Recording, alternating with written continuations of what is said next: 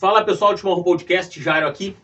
Hoje nós temos um cara que vai vir tentar sanar minhas dúvidas de MEI, né? O nosso professor Gustavo. Bom, professor. Uh, vamos começar do começo, né? Quem é Gustavo? Muito bem. Primeiro, já agradecer né, pela, pelo convite aí de poder participar do podcast, um projeto bacana, trazendo as, as algumas figuras aí de, de Gravataí para compartilhar um pouquinho com a galera. É, a galera sempre sedenta aí pela informação. Então, Gustavo, cara, é um cidadão aí, como qualquer outro, que, que vem aí alguns anos se empenhando na área de gestão empresarial, focado aí em pequenos e micronegócios, e que já tem uma história aí, uma trajetória bacana, né? E que nos permite estar aqui hoje compartilhando um pouquinho com vocês na área da educação. Né? Mas já tive a oportunidade de de desenvolver aí trabalhos eh, profissionalmente falando em, em organizações, empresas, sempre nas áreas né, da minha formação, que é nas áreas de gestão, logística, finanças, contábeis, né, um pouquinho da minha formação aí.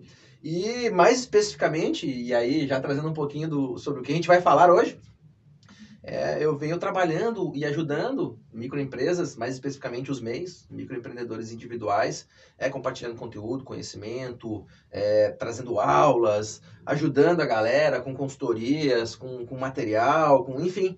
É, e, e, isso já há três anos que a gente vem com esse trabalho né, de compartilhar através das redes sociais. É um, é um, um projeto bem focado aí é, em YouTube e também Instagram onde a gente desenvolve aí trabalhos desde diagnósticos gratuitos para os MEIs, é, como eu falei, além das consultorias, além da nossa comunidade, a gente vem trabalhando uma comunidade que é um treinamento bem completo é, para os microempreendedores individuais, com acesso é muito, muito material mesmo, muito conhecimento, pensando né, sempre em ajudar o microempreendedor a entender melhor sobre o seu negócio, do ponto de vista fiscal, tributário, contábil, mas também focar no crescimento do negócio. Não adianta de ficar só pensando na burocracia e ficar preso, né? E, e, e não ter tempo, muitas vezes, de pensar, e isso é o mais importante do negócio, que é no crescimento. Então, a gente vem trabalhando fortemente nesses últimos anos, compartilhando com essa galera. É, uh, o Gustavo é, trabalha com educação já há um bom tempo, é, inclusive, tivemos a oportunidade, né? Passamos por lá, passamos, por lá. Tivemos a oportunidade de compartilhar um pouquinho com o Jário. O Jário já foi né, de, uh, meu aluno aí no curso de logística, né, Isso. Jário? Então a gente já teve a oportunidade de trabalhar junto. E a ideia aqui, Jário, é trocar ideia aí, como tu falou, tu tem tuas dúvidas, né? Com relação ao, ao MEI. E a ideia é trazer para a galera aí um pouquinho é, do campo de batalha, um pouquinho das dificuldades que eu percebo ao longo desse tempo trabalhando com a galera. E a gente atendeu aí mais de 30 mil microempreendedores. Se a gente for olhar aí no nosso canal do YouTube, já são mais de 2 milhões de visualizações. Ou seja, em tese, claro que tem gente que assiste mais de uma vez, mas em tese a gente ajudou mais de um milhão de pessoas. É, em tese, com os nossos conteúdos. É, só de diagnósticos gratuitos já foram realizados mais de 5 mil diagnósticos gratuitos onde a gente dá toda uma, uma ideia para o microempreendedor de como é que a empresa dele está, quais são as pendências que ele tem, se é que tem, é, como é que está o status do CNPJ dele, se ele tem pendências com o pagamento dos DAS, se ele tem pendências com declarações, se ele está devendo para a Receita Federal. Então, é um trabalho aí que eu julgo, sou suspeito para falar, mas um trabalho aí que tem ajudado, acredito eu, até pelo retorno que a gente recebe da galera, tem ajudado bastante. É, e queremos fazer mais, por isso que a gente está aqui hoje, para compartilhar, né, Jair? E, e, vou, e vou, dizer, vou dizer sinceramente, não sabia que abrangia tanta coisa, sabe? Referente ao professor. Para mim é o professor Gustavo, entendeu? Para mim é o professor Gustavo. Não sabia, não sabia que tu, que tu atuava numa área tão grande, entende? Que, que tu dava tanta, tanto ajuda, tanto apoio. Ah, tô te acompanhando no YouTube, tô te acompanhando no Instagram, mas não sabia que tu fazia todo esse trabalho. Como eu disse, para mim era o professor Gustavo. Ah, um cara que entende do meio vai vir explicar pra gente o meio. E a gente e chega aqui e mostra pra nós que é muito mais do que só o cara que entende do meio, entendeu? E, e vamos, vamos, eu, essa eu preciso perguntar, tá? O que é MEI? MEI, vamos lá. MEI é uma sigla, né? Sim, sim. Para uma modalidade empresarial que ainda é bem recente, bem nova. Nós temos aí, é, a, a, a lei foi aprovada em 2008, em 2009 é, as, primeiras, as primeiras pessoas começaram a se registrar como microempreendedor individual. É, então, MEI é a sigla para microempreendedor individual. Então, a gente tem aí um pouco mais de 10 anos dessa figura jurídica é, no nosso país e muita coisa a gente tem para esclarecer, para a galera entender. É uma modalidade empresarial, né, já assim, relativamente simples de se registrar. Inclusive, qualquer pessoa pode, através lá do portal do MEI, a gente vai falar um pouquinho sobre isso aí na, no nosso planejamento que a gente tem aqui para compartilhar com a galera. E, e, e as, a, as regras, a, manter a empresa MEI em dia também ela é relativamente simples. Porém, é tão simples que às vezes a galera esquece desse simples, esquece de fazer o que eu costumo dizer, o feijão com arroz, né, bem feito e acaba se atrapalhando. E se atrapalhando do ponto de vista mesmo é, de não pagamento dos tributos. É, e aí, ao não pagar os tributos, isso muitas vezes pode e acaba é, essa dívida se transferindo para o CPF do, do empreendedor. Deixa de ter uma série de benefícios, né? Mas assim, respondendo diretamente tua pergunta, MEI, microempreendedor individual. Né? Então, uma figura jurídica, é, uma modalidade empresarial que hoje é a porta de entrada para o mundo do empreendedorismo. É a forma mais fácil mais simples, rápida e mais barata né, de se dar os primeiros passos aí no mundo hum. do microempreendedorismo. Mas é importante dar esses primeiros passos com segurança. E a ideia é trazer um pouquinho, então, né, compartilhar um pouquinho para a galera que está pensando em se registrar, está pensando em abrir sua empresa meio, ou mesmo que já seja um microempreendedor, já tem o seu CNPJ, entender um pouquinho e tomar alguns cuidados que são bem importantes aí. Sim, sim. Uh, vamos, vamos na, nessa, nesse mesmo, nessa mesma leva do que, que é o MEI, né? É, tem um valor, certo? Que tu pode. É, não é lucro, mas é. Faturar. Faturar, boa. Obrigado. Isso aí. Falta, às vezes falta. É, que tu pode faturar por mês, certo? E não é nem a questão de quanto, mas e se passar Beleza. desse valor? Vamos chegar lá. E aí, então, vamos, chegar lá. Vamos, vamos, vamos, só, vamos, vamos. Só, só. É que, é como eu te disse, eu, eu tô fazendo as perguntas do, do, do, que eu do que eu não sei. Mas se tu tem um programa, vamos tocar aí pra nós não. Vamos chegar lá. Mas assim, respondendo a tua pergunta, a gente tem um limite aí de 81 mil reais, que entende-se né, no meio que é um limite baixo, 81 mil reais uh, anual. Isso dá uma média de 6.750 no mês. Mas, por exemplo, tu pega alguém que trabalha com comércio, que compra sua mercadoria para revender, já é um faturamento relativamente baixo. Se tu compra 3 mil reais de mercadoria uhum. e aí vai faturar, a margem normalmente é espremida, de lucro mesmo, fica muito é, pouco. É. Então já tem uma série de, de, de, projetos, de legislações ainda em discussão no Congresso, no Senado, para se aumentar esse limite. Mas se ultrapassar esse limite, o microempreendedor ele é desenquadrado, ele deixa de ser um MEI e passa a se enquadrar numa outra configuração, uma outra modalidade empresarial. Aí sim, uma, algumas regras e algumas exigências diferentes do MEI. É, como, por exemplo, a necessidade de um contador. O MEI não precisa. Apesar de que esse profissional contábil, com esse conhecimento contábil, é muito importante em algumas situações para dar uma assessoria, para dar um suporte, um embasamento, tirar as dúvidas, né? Mas o MEI ele não precisa é, de escrituração contábil, como a gente fala, mais tecnicamente falando, ele não precisa ter o contador para fazer os registros, pagar os impostos, oferir lucro, balancetes, declarações. Não, o próprio empreendedor ele consegue fazer isso. Agora, no momento que ele se desenquadra do MEI, e aí uh, o faturamento é um dos principais motivos para o desenquadramento, aí sim ele já vai pagar uma. A tributação já é diferente, a tributação já é sobre o que ele fatura, não mais fixo. A gente vai entrar nesse, nesses méritos aí. E aí ele vai. É uma, é uma configuração diferente de empresa, né? Com um custo maior, uma necess... com algumas necessidades diferentes da empresa MEI. É, então ele desenquadra. Sim. E aí é importante, eu atendo diversos MEIs que, que eram MEIs, que não são mais e que não se atentaram a isso. E a gente vai a fundo, vai realizar um diagnóstico, vai fazer algumas verificações no CNPJ, a gente percebe que a empresa foi desenquadrada e muitas vezes o empreendedor nem sabia disso. É, quando, é, quando a gente, a gente abriu o mercado e, e com seis dias Uhum. Com seis dias eu já tinha comprado mais do que eu poderia comprar. Porque eu trabalhava com carne. E a carne é muito cara, né? Sim. Então ela sobe muito o, o teu valor na nota fiscal, né? E eu já não podia mais. É, é, eu acabei nunca correndo atrás, nunca fui atrás para ver o que, que, eu precisaria fazer, até porque acabou dando problema, a gente acabou fechando. Mas uh, o problema que foi não foi com isso, foi outra coisa. Mas eu eu, por isso que eu perguntei, entendeu? Se a gente passa, o que que acontece, o que que precisa ser feito. Desenquadra. Mas como eu sei, né, Jário, que tem uma galera aí que, que talvez esteja nos assistindo e que é, não ainda possui a sua empresa bem, então a ideia aqui, né, feito essas apresentações iniciais, né, e quem quiser saber mais, É, acho que o Jairo vai deixar aí depois aí na descrição, enfim, nossos contatos, Sim. Instagram, canal de YouTube pra galera acompanhar também, e e-mail, né? Se tiver alguma, Sim, sim. alguma dúvida, queira um contato mais, mais de perto aí. Mas principalmente no Instagram. No Instagram a gente, a gente responde muita dúvida lá. Normalmente a gente costuma abrir as caixinhas de perguntas lá nos stories, então é legal. Mas assim, a ideia aqui é falar com quem quer se registrar, ou seja, tem a ideia de empreender, quer ter uma empresa MEI, ouviu falar sobre MEI, ou ouviu falar agora, né? E já se interessou. Então, falar para quem quer, os cuidados que tem que ter, então, para abrir uma Isso. empresa MEI. Quem já se registrou, é, como manter essa empresa em dia, cumprindo com as regras, cumprindo com a, com a legislação, mantendo ela em dia.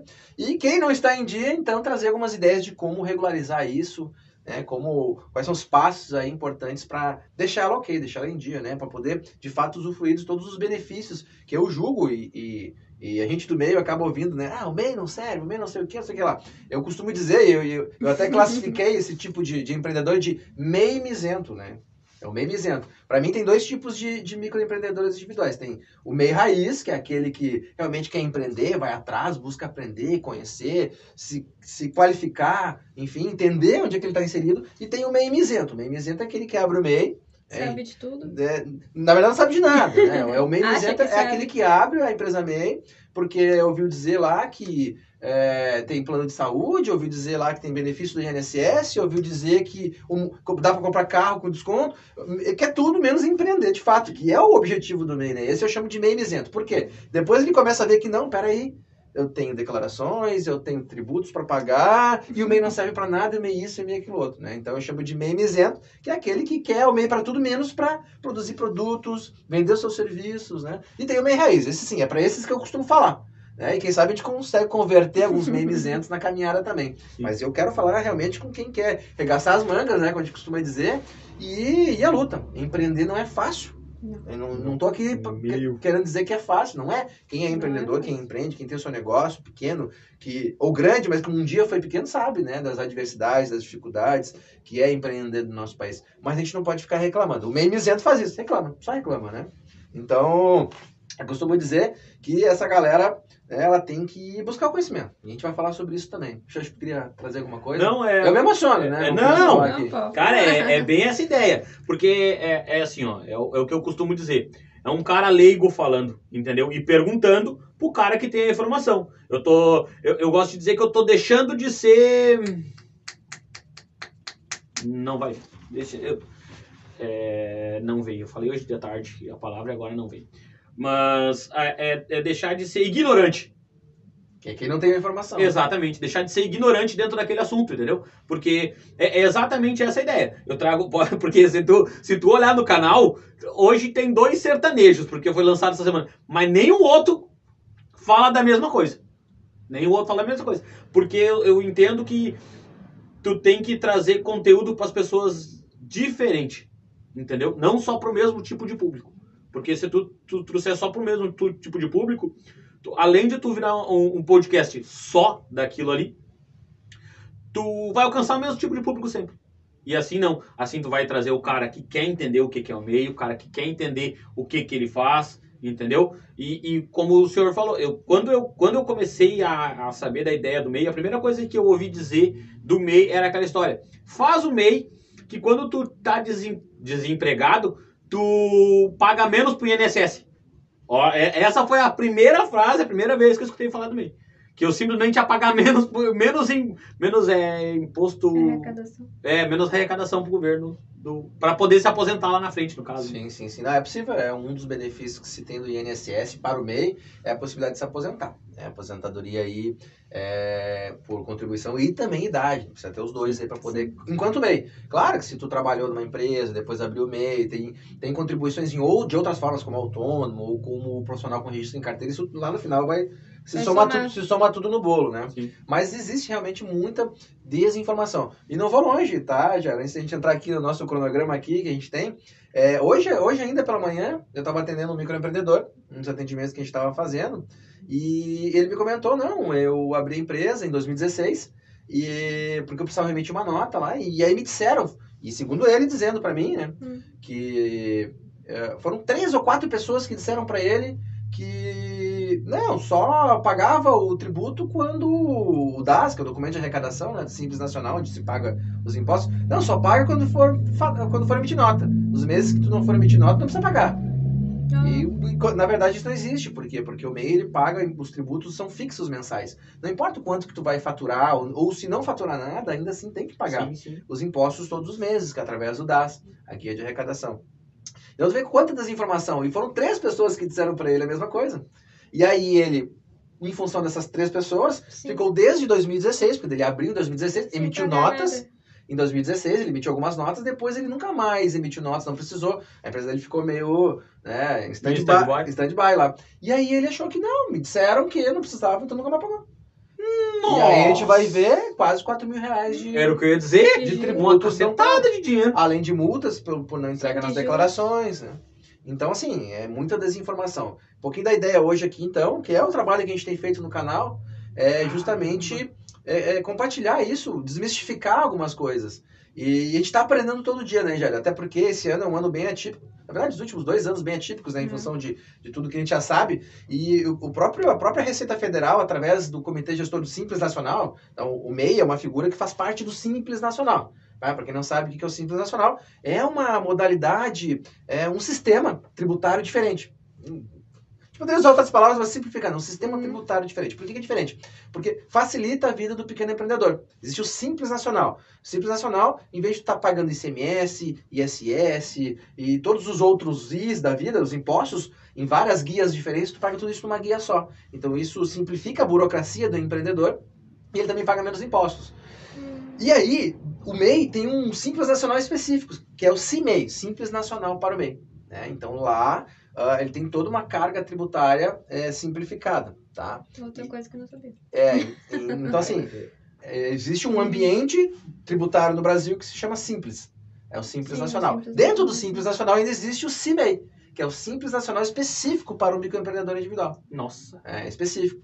É, então, mas só para trazer alguns números importantes aqui, eh, Jairo, sobre o crescimento dessa modalidade empresarial, então que a gente tem aí um pouco mais de 10 anos, porque em 2009 Sim. que a legislação entrou em vigor, e isso lá ainda nos governos, né, acho que já era, já era Dilma, Lula, enfim, não sei. Já era Dilma, já era, Já era Dilma. Dilma, já era enfim, já era ali, Dilma. naquele momento. E de lá para cá, é, cresce de forma, assim, não digo assustadora porque é bom, é, mas o- outras coisas desse crescimento é que são assustadoras. Mas hoje a gente tem aí quase 12, 13 milhões de microempreendedores. Nossa. Acho que ainda era Lula. Desculpa, mas é que eu tô Ah, pensando. tá pensando, eu tô pensando, mas eu acho buscando. que ainda era Lula. Eu acho que ainda era Lula. Não, eu não fiz as contas, mas é que. Eu não lembro qual é o primeiro ano dele.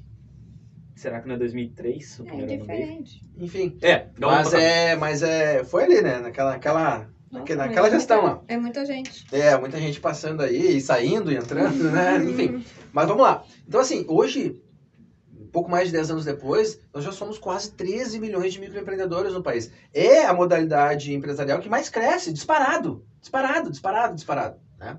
Agora, pela simplicidade, talvez, de se registrar e de se manter, é que a galera simplesmente esquece. Existe muita desinformação no ar, né? Então, a minha missão hoje é levar o quê? É levar mais crescimento com menos estresse para o microempreendedor. E é a partir daí que a gente vem trabalhando com os diagnósticos, com as consultorias, é, formatando a nossa comunidade com um treinamento bem completo e uma série de outros suportes que a gente dá aí que tem como objetivo é, atingir essa missão, é crescimento com menos estresse com a burocracia. Porque realmente, por incrível que pareça, né, em 2021, com, com o Google, com todas as ferramentas que a gente tem aí, ainda tem muita desinformação. Vou, vou dar o exemplo diário que a gente tem. O meu pai tem um mini mercado e usa o meu MEI. Porque eu não consigo explicar para ele que era bom ele ter o dele. Para ele ter os benefícios. Ele tem medo que ele- ele tá perto de se aposentar. Ele tá perto de se aposentar, eu acho que ele se aposenta agora em agosto. Ou em agosto do ano que vem, não tenho certeza. E ele tem medo de que dê problema e ele não consiga se aposentar.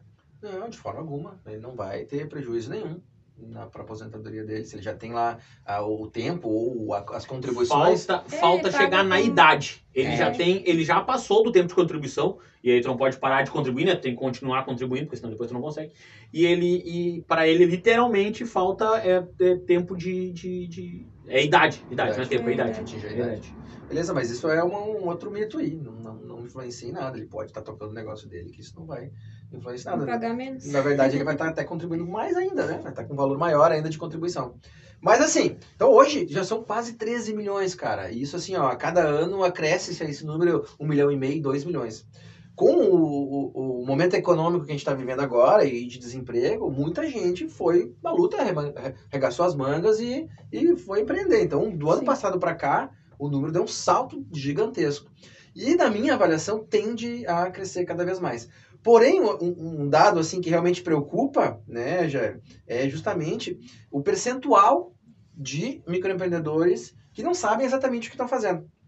Números do Sebrae, aí não são nem números meus, assim, porque os meus números são os meus números limitados em função do- da quantidade de pessoas que eu atendo, enfim. Mas assim, números do Sebrae indicam que, ah, na última pesquisa, o Sebrae a cada eh, dois anos, um ano e meio, eles divulgam um, eles têm lá dentro da plataforma deles o Data Sebrae, né, que é o Sebrae Dados, enfim, então eles Uhum. trazem dados de empresas no Brasil e tem lá uma, uma classificação só para mês. E na avaliação deles, na pesquisa deles, em torno, ou mais de 50% desses microempreendedores, a gente está falando de quase 13 milhões, né? Sim. Mais de 50% desses microempreendedores estão com débitos né, junto ao Simples Nacional, junto à Receita, ou seja, não vem cumprindo com as suas obrigações. E é isso, uma bola de neve, uma bola de neve, uma bola de neve, uma bola de neve. E a Receita Federal, junto então com o Simples Nacional, né, o Comitê Gestor do Simples Nacional, eles vêm in- in- incrementando e realizando uma série de mudanças dentro do, do programa, dentro lá do sistema. É, só para ter uma ideia, até alguns anos, até o ano passado, era possível o microempreendedor ir lá e realizar a baixa da empresa dele, mesmo sem ter realizado declarações, sem, ter feito o pagamento de dados. Ele poderia baixar, claro que ele tem que pagar depois. Mas hoje, a Receita Federal mudou aí, esse ano agora. Então a gente tem que estar sempre acompanhando. Não basta abrir o CNPJ e, não, agora o MEI, não. Todos os anos ocorrem várias mudanças, tem que estar acompanhando. Sim. Ou então ter um profissional que vai dar esse suporte quando necessitar. E só para ter uma ideia, agora, os microempreendedores que não realizaram as declarações nos últimos dois anos né, estão tendo o seu CNPJ inapto. Hum. Ou seja, não consegue fazer a baixa se não for lá, realizar Tem todas as declarações. E aí, quando realiza as declarações, tu tá declarando que realmente. Né, tu tá falando para a Receita Federal que não, esses débitos são de fato meu. né? E aí, então, várias coisas mudando. É, agora, em março, abril e maio, a Receita prorrogou os boletos do microempreendedor, não só do microempreendedor, mas para todas as empresas do Simples Nacional, para pagamento parcelado. Então, é, muita coisa mudando. O portal do MEI mudou ano passado, em dezembro mudou também. É, o ano passado também tivemos a dispensa de alvará para o microempreendedor individual. Então, muita coisa que está mudando e que tende a mudar. Tende a mudar. Por quê? Porque existe uma, uma urgência né, no país da gente é, facilitar a- o empreendedorismo, facilitar, tornar a vida das pessoas que querem empreender mais fáceis. O MEI é uma modalidade fácil, sim, mas dá para simplificar ainda mais. E a Receita, em alguns aspectos, vem simplificando, em outras, vem dificultando. Hum. Mas é importante a gente estar sempre acompanhando isso. Então, assim, são quase 13 milhões. Desses 13 milhões, mais de 50%. Não é eu falando, é, é a- o Sebrae, né? Que é o, a empresa do Sistema S que dá o suporte para as pequenas, né? pequenas empresas aí. E então um- alguma coisa precisa ser feita. Né? O Sebrae está fazendo, tá fazendo essa parte, né? Mas o, eu acredito que o empreendedor é, ele tem que também fazer, o aspirante a microempreendedor tem que fazer a parte dele, que é o quê? Que é buscar a informação, quer se qualificar, que é como o Jairo disse, sair da ignorância, né? Porque a ignorância parece que é algo ruim, não, a ignorância é quando eu não sei de algo, eu nunca tive acesso àquela informação. né? Todos nós somos ignorantes em vários aspectos, sim. né? Em vários Sim. assuntos. Agora, se eu vou abrir uma empresa MEI, pô, eu tenho que buscar essa informação. Sou ignorante, ok, tá, então como é que funciona essa parada? O que, que tem que fazer? Quais são as obrigações? Tá, eu abri, tá, isso eu preciso emitir nota e tal, mas e se ultrapassar o limite de faturamento? E agora o que, que eu vou fazer?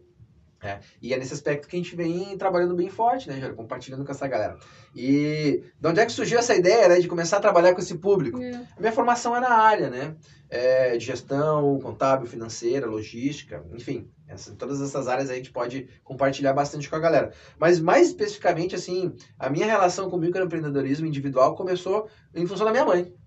né? a minha mãe, ela tinha uma empresa meio, eu nem sabia. Ela estava naquele 50% né, de, que, de, de pessoas que abriram, porque eu ouvi falar que era bom, que, enfim, na emoção, muitas vezes o pessoal abre na emoção.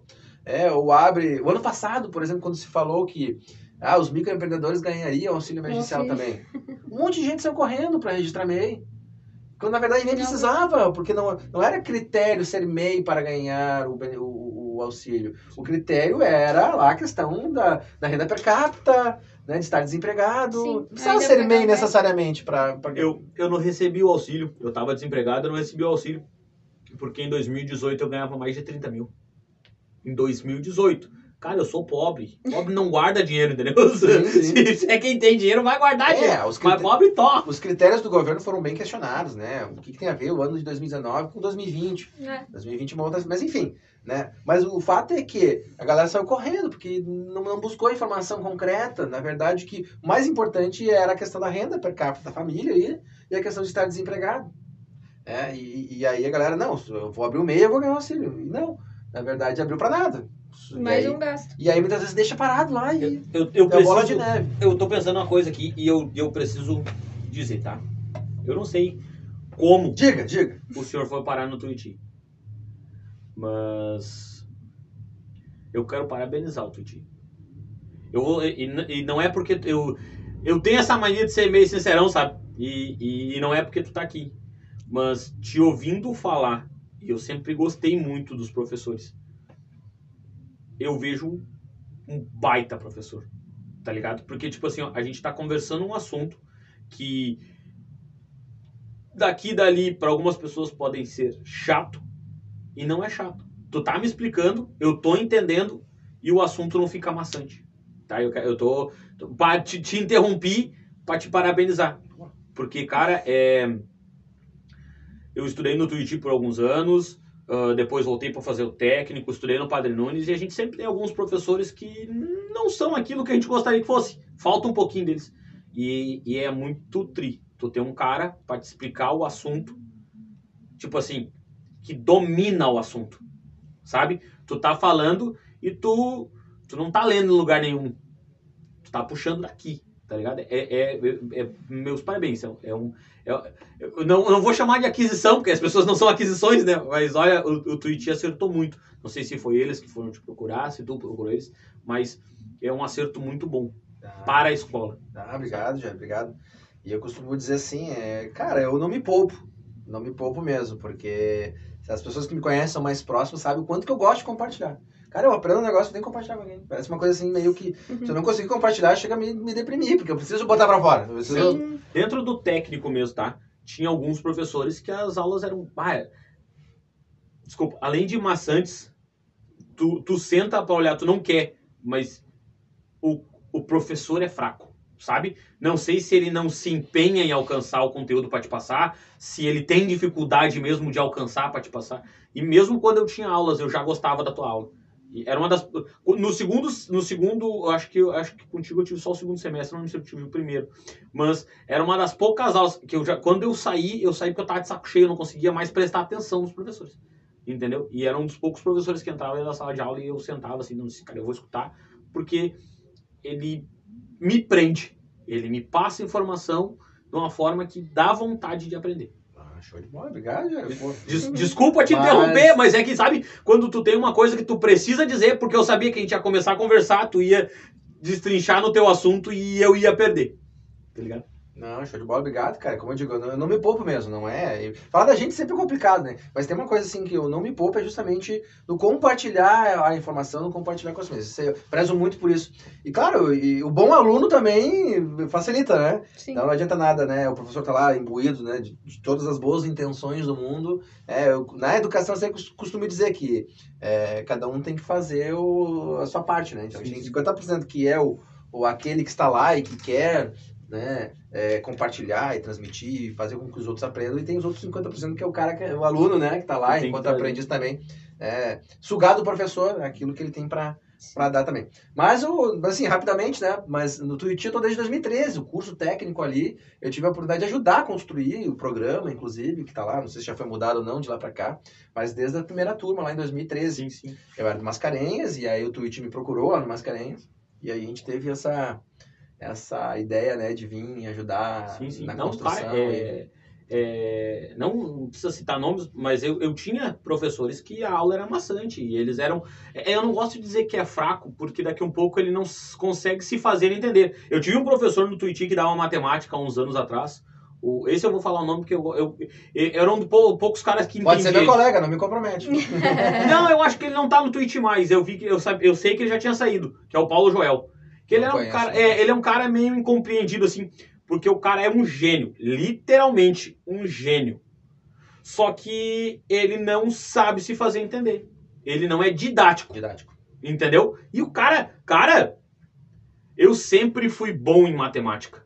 Eu sempre fui um dos primeiros da minha turma em matemática. Nas turmas deles, eu normalmente era um dos primeiros também. Mas eu entendia 20% do que ele falava. Tu tá entendendo? Tipo assim, do 100 que ele passava, eu entendia 20.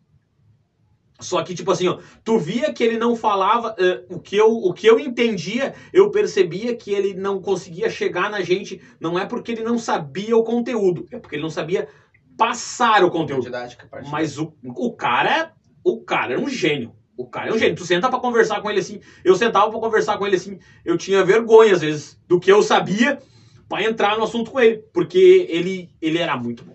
No- em, em conhecimento próprio. Sim, sabe? e, e essa questão da didática é bem interessante, porque é uma coisa que, assim, principalmente nos conteúdos, né? é, se for assistir meus conteúdos, vão ver que é, muitas vezes eu repito algumas coisas, porque eu sei que aquilo ali é chave. Se o cara entender aquilo ali, o resto ele já é consequência daquilo ali. Então eu costumo dizer, né? A exposição repetitiva faz com que tu compreenda aquela ideia. Então, aquilo que é fundamental, eu vou repetir.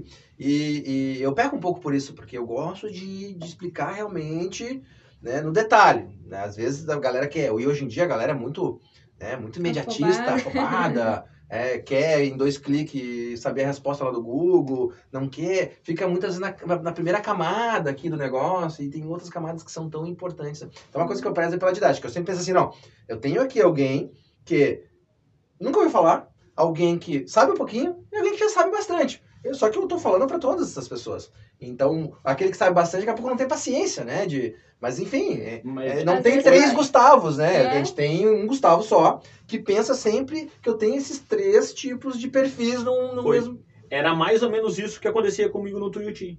É, muitas vezes eles estavam passando o assunto que eu já dominava. E aí, como tu diz, eu não tinha paciência mais para ouvir o que eu já sabia, entendeu? E aí quando chegava um cara que nem eu chegava na tua área, que é uma área que eu conhecia, que eu conheço pouco, eu me focava, eu tinha vontade de aprender, vontade de interagir. Só que aí, por, por- pelas outras matérias, eu não prestar atenção, eu acabei notando que eu prejudicava os meus colegas. Entendeu? E como eu já não estava pilhado e as minhas notas não estavam legal porque eu já não prestava atenção, eu acabei optando por, por parar, não só por mim, mas para não prejudicar um todo. Sim. Entendeu? Eu, eu tenho, eu tenho. É que eu, às vezes eu penso demais nos outros, tá ligado? Eu tenho esse, esse, esse Altruísmo, problema. É, eu Mas tenho esse problema comigo. É uma boa E aí, verdade. eu, e aí eu acabei notando que eu, que eu me preocupei um pouco também com os outros, entendeu? Eu tava prejudicando os outros. Sim. Mas bom, obrigado pelo, pelo retorno, até porque normalmente ali na escola eu trabalho com gestão de custos, né? Sim. E aí a galera já, quando eu já entro na sala no primeiro dia de aula, custos, pô, e tem cálculo, e aí é. Uhum. E, e aí, claro, a gente tem que ser bem didático, porque envolve números, realmente cálculos, tabelas e tal, né? A ideia é custear produtos e serviços, então tem que ser bem no detalhe. E daí é um cara que gosta de cálculos, É. entendeu? Então, por isso que eu digo, eu entrava na tua sala, tu entrava que na me sala. ajudou ali no B. Quando eu fui pra parte comercial pra fazer a conta das, do- dos produtos, né? Daí sabia fazer o inventário, ver o que, que tinha, o que, que não tinha, ver os valores, se tava bom, se não tava. E foi concurso. Foi com, é, com as alunas. É isso aí. E, então vamos lá, vamos Desculpa, lá.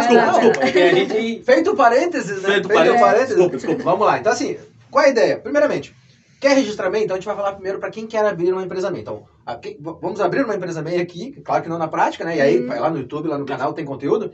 Vamos abrir uma empresa MEI, como manter ela em dia e como regularizar caso a gente tenha se atrapalhado nessa jogada. Cara, eu vou começar bem do começo, porque nós tivemos esse problema. Qual é o site Vamos lá. para mim? Vamos lá. Porque tu É. sabe que quando tu bota lá criar MEI, aparece um caminhão de gente. Tá. E lá na terceira página aparece o site de verdade, porque é um Beleza. caminhão de gente pra ganhar dinheiro em cima de ti Beleza, vamos lá, meio. vamos fazer esses parênteses Não aí. faz o mesmo erro que eu. Decidiu que vai abrir uma empresa MEI, certo? Vou empreender, tenho aqui minha ideia de negócio, já tenho aqui até planejado, ou mais ou menos planejado, enfim, preciso abrir meu CNPJ agora, tá? Antes, alguns cuidados importantes, tá? Antes de abrir uma empresa MEI. Está recebendo benefício do INSS, né? salário maternidade, as mamães, ou auxílio doença, ou então é aposentado por invalidez, é importante ficar atento que ao registrar a empresa MEI pode perder esses benefícios. Tá? Então, uma coisa para se pensar já é um cuidado que tem que ter, tá certo? Quem recebe também Bolsa Família ou então benefício de prestação continuada, não perde de imediato pelo fato de abrir a empresa MEI. Mas se a renda aumentar, e são benefícios que são eh, concedidos em função da renda né, da família, per capita sim. ali, Sim. então podem se. E aí, claro, a ideia de abrir uma empresa MEI é para vender, faturar e ganhar dinheiro. Aí pode estar perdendo. Então, primeiro alerta aqui é, é justamente, está recebendo o benefício do INSS, é, não. Ó, e aí, outro parênteses, tá? Aposentado normal, por idade, por contribuição, pode abrir sem problema nenhum. Então não preciso nem Era isso, já? É, Eu- era da sequência. É. É porque, tipo assim, ó, por que que eu, por que que eu tento parar a pessoa? Porque eu sei que se a gente continuar no assunto, eu vou esquecer. Uhum. Entendeu? Não, pela tua cara e, e a gente, com, com, com o tempo, a gente já vai. A gente já sabe o que a galera vai perguntar, né? Então, assim, se aposentou normalmente lá por contribuição, por idade, toca a ficha. Vai continuar recebendo aposentadoria sem problema nenhum. Agora, se tiver aposentadoria por invalidez, pô, faz aposentadoria por invalidez e tu não pode não trabalhando. trabalhar. Tu não pode trabalhar, tu não tem condições, não pode também ter empresa. Então, sim, sim. se está recebendo o salário maternidade, recebe antes, abre depois, ou a não ser que seja um negócio tão bom, que aí abre, mas pode perder. Mesma coisa auxílio doença. Pô, se tu tá doente, então pode estar empreendendo, então É, recebe, é sai do auxílio, depois abre. Então, alguns cuidados aí. Tá, beleza. Tá tudo ok, vamos abrir de fato. Já teve esses cuidados iniciais. Qual é o site para abrir, então? né? O site é agora, porque em setembro do ano passado mudou. Desculpa, em dezembro do ano passado mudou. Antes era portaldoempreendedor.gov.br Isso. né? E agora é gov.br barra MEI. gov.br. Por quê? Por que, que mudou? Existe um, um programa do governo federal que se chama gov.br.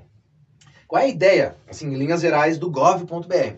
É disponibilizar para as empresas e para o cidadão, né, CPF, cidadão, vários serviços no canal, de forma digital, no canal gov.br. Então, vários serviços hoje estão dentro do guarda-chuva do gov.br.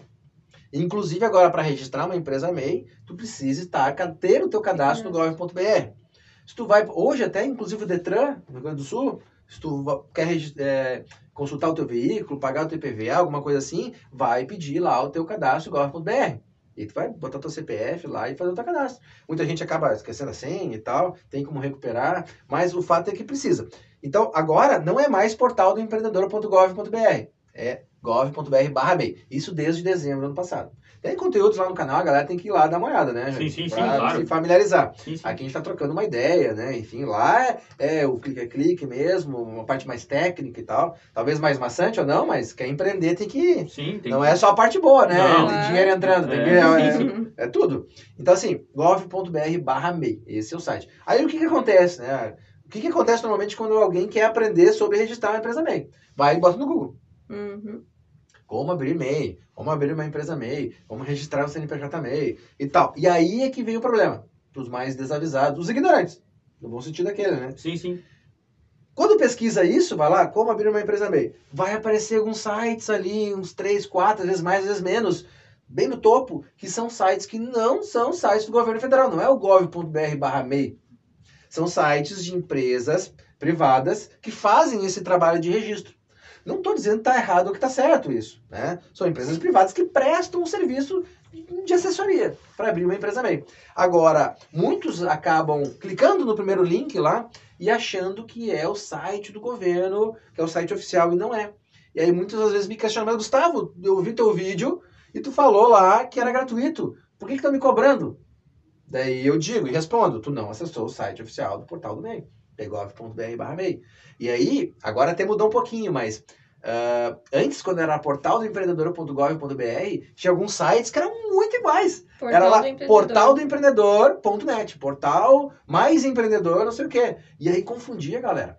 Sim. E aí entrando lá, é 150 reais, 249 reais, 329 reais para fazer o registro. Tá errado? Não tô dizendo errado, os caras estão prestando o serviço deles lá no site. Né? Agora, é, quando tu tem um site muito parecido como era antes, eu, pô, é sacanagem, é má fé pelo menos. Mas o que, que tem? Tem que buscar mais informações. Né? E aí, se tu entrar hoje aí, e galera que tá assistindo, entra aí, bota no Google aí, bota no Google aí. Abrir uma empresa MEI. E depois me diz lá, me chama lá no Instagram, sei lá, o que, que vai aparecer ali? Vai aparecer sites que não são sites do, do governo, para abrir de forma gratuita, tá? Eu já atendi microempreendedores que, não, Gustavo, eu sei que é gratuito, tu já me falou, mas eu quero registrar contigo aí, porque eu quero ter essa assessoria, eu quero fazer o negócio certo. Beleza. A gente tem lá né, o nosso, os nossos honorários para se fazer trabalho, que é, claro, muito abaixo do que esses sites cobram aí. É. E a gente compartilha esse conteúdo de forma gratuita lá no canal. Tem, é, ainda esse ano a gente é, atualizou a aula é com passo a passo para registrar. Clique a clique mesmo, tudo passo a passo, desde o cadastro lá no início, acessando, fazendo esse alerta do site e tudo mais. Então, primeiro cuidado aí, quer registrar, cuide do site que está tá acessando, tá? Não clica no primeiro que está lá, muito provavelmente um anúncio. Como é que eu sei que é anúncio? Normalmente está escrito anúncio.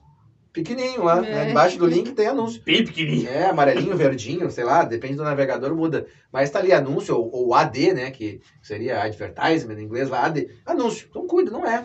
gov.br barra MEI, tá? Esse é o portal. Claro que quando digita gov.br barra MEI, ele redireciona para gov.br gov barra empresas e negócios. Ele redireciona, mas, mas fica tranquilo. É isso aí. É, o gov, tá certo, no caso. Tá certo, tá?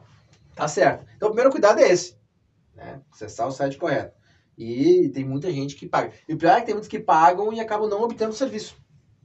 Esse é o maior problema.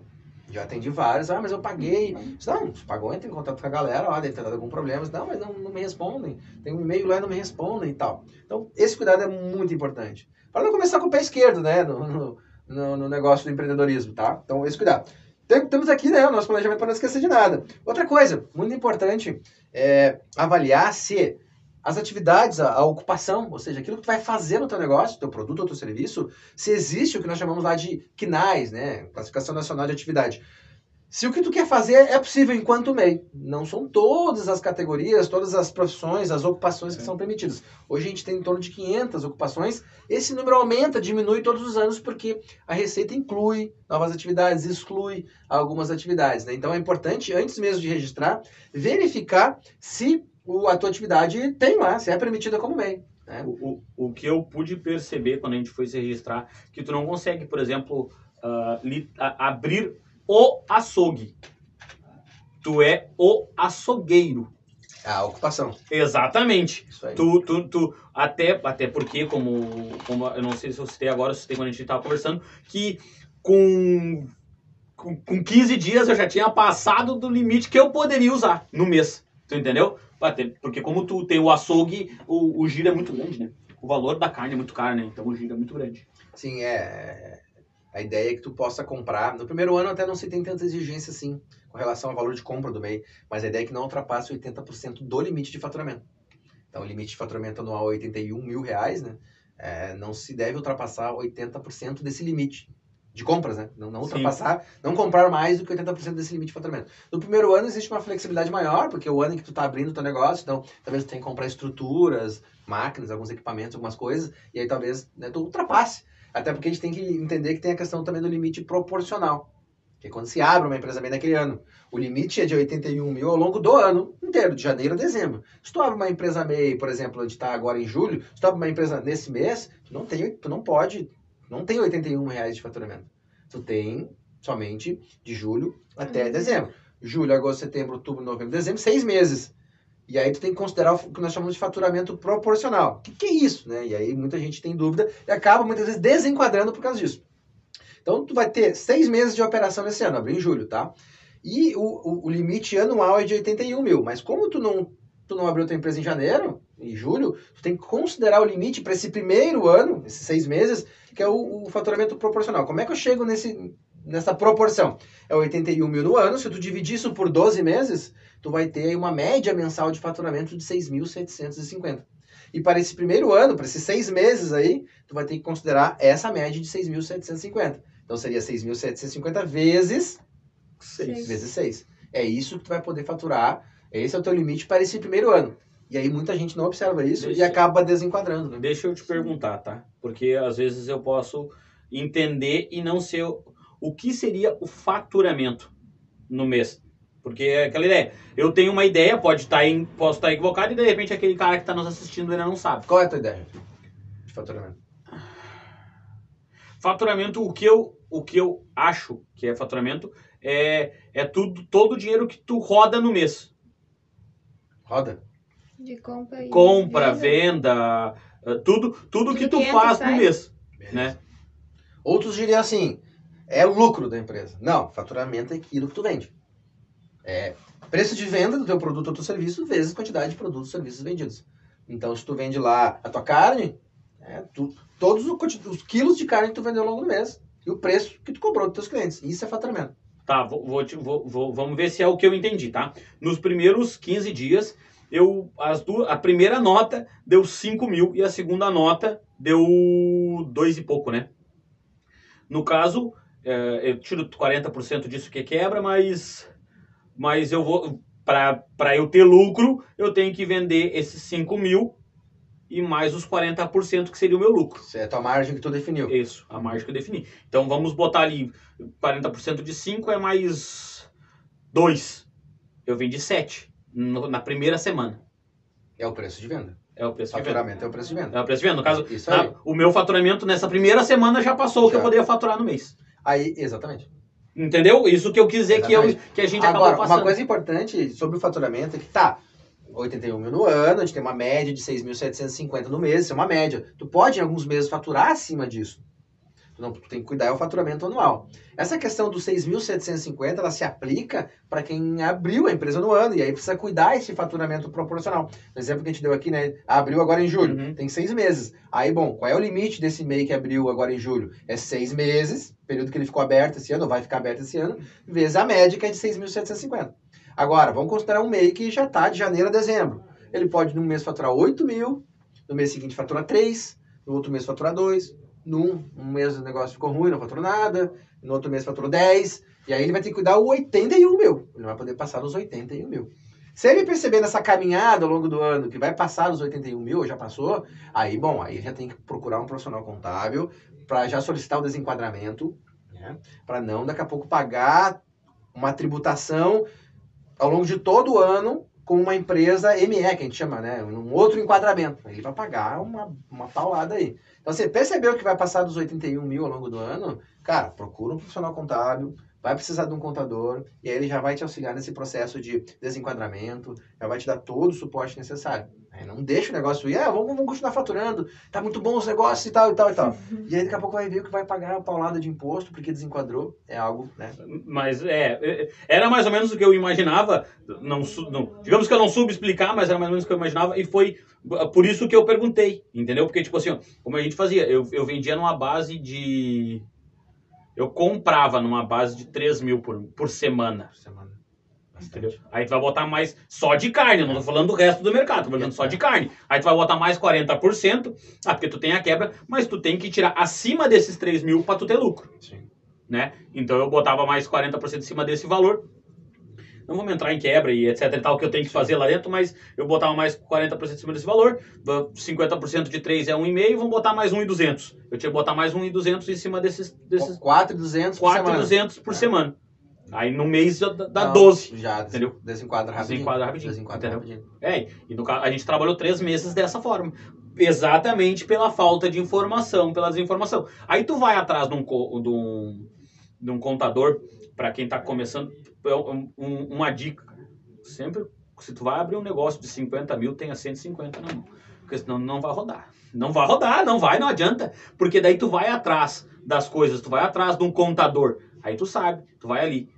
O cara vai te cobrar mais uma taxa, mais um valor para poder arrumar para ti. Aí tu vai lá, desenquadrou, tu vai ter mais um, um valor que tu vai ter que pagar. Aí chegou lá, tu vai ter que pagar mais a diferença de, de- né, não é imposto, mas é a diferença entre, entre tu ser MEI e tu ser o, o outro é empreendedor individual, né? É, é, tem o MEI e tem as outras empresas do Simples Nacional. Tá, A é. gente chama ainda de IMS, mas dentro disso tem Sociedade Limitada Unipessoal, as limitadas, é, é, empresa individual, ah, enfim, tem outras modalidades que Sim. já não são MEI. É uma, Tá, mas vamos, vamos que vai pagar, por exemplo, o imposto é, de acordo com o com faturamento. faturamento. com escalas progressivas. Né? Tem lá, o Simples Nacional tem uma tabela né, para empresas de serviços, para empresas uh, indústrias e para empresas comerciantes. Mas- E essa tabela de imposto ela é progressiva de acordo com o teu faturamento. Se tu fatura até os 180 mil é, no ano é um, é um percentual, se tu fatura de 181 mil até no- tem outro percentual. Aí já se paga imposto, né, não mais fixo. O MEI é fixo. Não importa se tu É. vai faturar 6 mil Sim. num ano, num mês, ou não vai faturar nada, tem, Dois. tu tem que pagar os impostos de Sim. forma fixa, né? Esse é um dos grandes ganhos do MEI. né? Então tu paga de forma fixa. Tu tem essa previsibilidade né, de pagamento de, de impostos. Então esse é um cuidado muito importante que tem que ter nessa questão do, do faturamento. Então, olhou as atividades lá. Onde é que eu pesquiso as atividades, Gustavo? Eu quero abrir uma empresa MEI, mas não sei se a minha ocupação ela é permitida. Se eu posso realmente abrir como MEI. Lá no portal do MEI, gov.br barra MEI, tem um local específico onde tu consegue consultar todas as atividades que hoje são permitidas como MEI. Né? Lá por letras, aí tu vai olhando item por item. Aí é importante frisar que tu pode ter 16 atividades no teu cadastro como MEI. Uma atividade que a gente chama de primária, uma ocupação primária, e mais 15 atividades secundárias. Então daqui a pouco tu vai vender carne, mas é, tu já vai vender algum laticínio, tu já vai vender alguma, alguma outra coisa, vai mercearia, alguma coisa de mercearia. Então tu pode inserir no teu cadastro lá MEI outras atividades também. Sim. Tá? Ah, eu trabalho com, é, com pedreiro, mas eu também trabalho com pintura, eu também trabalho com outras coisas. Então tu vai inserir tudo isso no teu cadastro. Então, enquanto o MEI te dá uma, é uma maleabilidade, tu consegue atuar em várias áreas aí, né? Então, esse cuidado. A ocupação é permitida? Beleza, vamos avançar. Opa, então o CNPJ é para mim. Outra coisa importante, que eu recomendo antes mesmo de registrar, entrar em contato com a prefeitura, que é para fazer o que a gente chama de viabilidade locacional. Hoje, o microempreendedor individual, não só o MEI, qualquer empresa hoje do Simples Nacional, pode registrar sua empresa no mesmo local onde reside, onde mora. Agora, por que, que é importante verificar com a prefeitura? é, se no local onde tu vai abrir a tua empresa, que pode ser no teu endereço, então, ou não, né? Lá quando tu vai registrar a tua empresa tu pode informar o teu endereço, tu, né, enquanto empreendedor, o endereço residencial e o endereço comercial, que pode ser mesmo. Lá tu vai informar. Mas é importante verificar na prefeitura se no endereço onde a tua empresa vai atuar, o endereço comercial, as tuas atividades, as tuas ocupações são permitidas lá. Uma questão de barulho, movimentação de pessoas, recebimento de fornecedores, de clientes e tal. Né? Então tem toda uma questão de zoneamento urbano. Então tem que entrar em contato com a prefeitura. É, infelizmente no Brasil, aqui a gente está falando mais com a galera de Gravataí, né? Mas a gente lá no nosso canal e eu me comunico com mês no Brasil inteiro, é, as prefeituras têm seus procedimentos diferentes quanto a isso. Aqui, aqui em Gravataí, por exemplo, esse é um processo que ele é digital. Né? tu entra lá no site da prefeitura, faz um cadastro lá e solicita uma viabilidade locacional. É, então, tu vai informar os dados, é, o local onde a empresa vai ser aberta. Tu pode fazer depois já de ter registrado também, não tem problema nenhum, tá? Mas eu recomendo que se faça antes, até para saber se pode registrar ali. Sim. E aí a prefeitura vai analisar, é super rápido isso. Vai, é, claro, tu vai te cadastrar no site da prefeitura, é, lá na Secretaria né, de Desenvolvimento Econômico e tal. E eles vão te dar um retorno com relação ao teu processo. Ó, ok, viabilidade deferida. É, ou indeferida se não puder naquele local. Então, uma coisa importante de se fazer é fazer a consulta de viabilidade locacional. Dá para fazer também por dentro da Rede Sim, que é um outro site do governo federal, mas, cara, na prefeitura é muito mais rápido. Eu recomendo assim, é muito mais rápido, é tranquilo. Aqui em Gravataí, bem de boa. É, em outras prefeituras eu já não sei dizer. Uhum. Já não tenho tanta experiência em outras prefeituras, tá? E esses procedimentos mudam de prefeitura para prefeitura. Tá? Mas então, consultar se o que tu quer fazer, o produto que tu quer produzir, comercializar, o serviço que tu quer executar, pode ser realizado lá no teu endereço, no endereço da empresa, tá? Que, de novo, pode ser no mesmo endereço é, onde tu mora. Então, esse é um cuidado importante. E eu tenho minhas anotações aqui para não esquecer de nada, cara, ó. Então, cuidar com os sites, certo? Realizar o registro no portal correto. Documentação, muito importante estar com o título é, ok, título eleitoral, muitas vezes a galera deixa cancelar, fica suspenso. Vai precisar do título na hora de registrar. Mesmo depois de registrado para algumas operações lá dentro do site do Simples Nacional por MEI, vai precisar gerar código, vai precisar do título. Em alguns momentos, em vez de pedir o título, vai pedir o imposto, o recibo do imposto de renda à pessoa física. Então, se alguém declarou imposto de renda à pessoa física nos últimos dois anos, em vez do título de eleitor, vai pedir esse número do recibo. E às vezes a galera não tem, não sabe procurar, não sabe achar. Ele só vai perguntar se eu já tiver feito. Tiver feito. Tá. Não, é, pode ser. Vamos, vamos, vamos, vamos. Isso aí. Sanar as dúvidas, né? Claro. Só sanar as dúvidas. Perfeito. Com esse negócio da viabilidade, a gente não sabia. Não, não sabia. Não sabia. E, e vou, já que a gente. Já que tu voltou, Fiquei mais ou menos. sabendo quando precisa que a gente foi ver pra fazer o alvará, né? Ah, e daí tem- eles exigem a viabilidade. Uhum. Já, já vou, vou. Se eu não fizer, a prefeitura pode me multar? Pode. Tá, não, pra saber. Questão de, de, de Pode. conhecimento. Pode, pode, de pode. Pode. A, a prefeitura, as prefeituras, de modo geral, né, mas é, é importante sempre estar muito atento, porque isso tudo pode mudar a qualquer momento e a gente não é informado, né? É, ainda não estão tão rigorosas com relação a algumas questões. Por que não são tão rigorosas? Porque entende-se que ah, as atividades, as ocupações que são permitidas por MEI são ocupações de baixo risco, né, que não exigem, por exemplo, questões relacionadas aí a questões de incêndio, de segurança, são atividades de baixo risco, entende tá? Mas vamos supor, por exemplo, que tu trabalha com a tua carne, né, no açougue, usando o teu exemplo aí.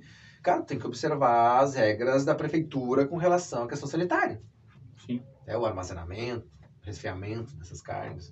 E aí pode ocorrer denúncias, e aí tu tem que estar com o teu alvará, e não só com o alvará, né? Tu tem que estar com a, com a parte, com o processo ok mesmo. É porque o, o, o microempreendedor hoje ele foi dispensado do alvará. Não, Sim. não dispensado do alvará, mas dispensado de pagar o alvará. né? O alvará ainda precisa, a prefeitura ainda vai, muitas prefeituras, né? Gravataí sim, tem que dar- entrar com, entrar com um pedido lá de alvará, para eles liberarem a tua inscrição municipal, para tu poder emitir nota fiscal e tudo mais. Tá? Mas não precisa mais pagar por isso. O microempreendedor não precisa pagar pelo alvará, que era algo que se pagava, tinha as taxas, né? E as renovações anuais e tal. Uhum. O microempreendedor hoje, desde setembro do ano passado, é, ele está dispensado, não só do alvará, mas como também de, das certidões né, sanitárias e de bombeiro e tal. Mas ele está dispensado, mas ele tem que observar as regras.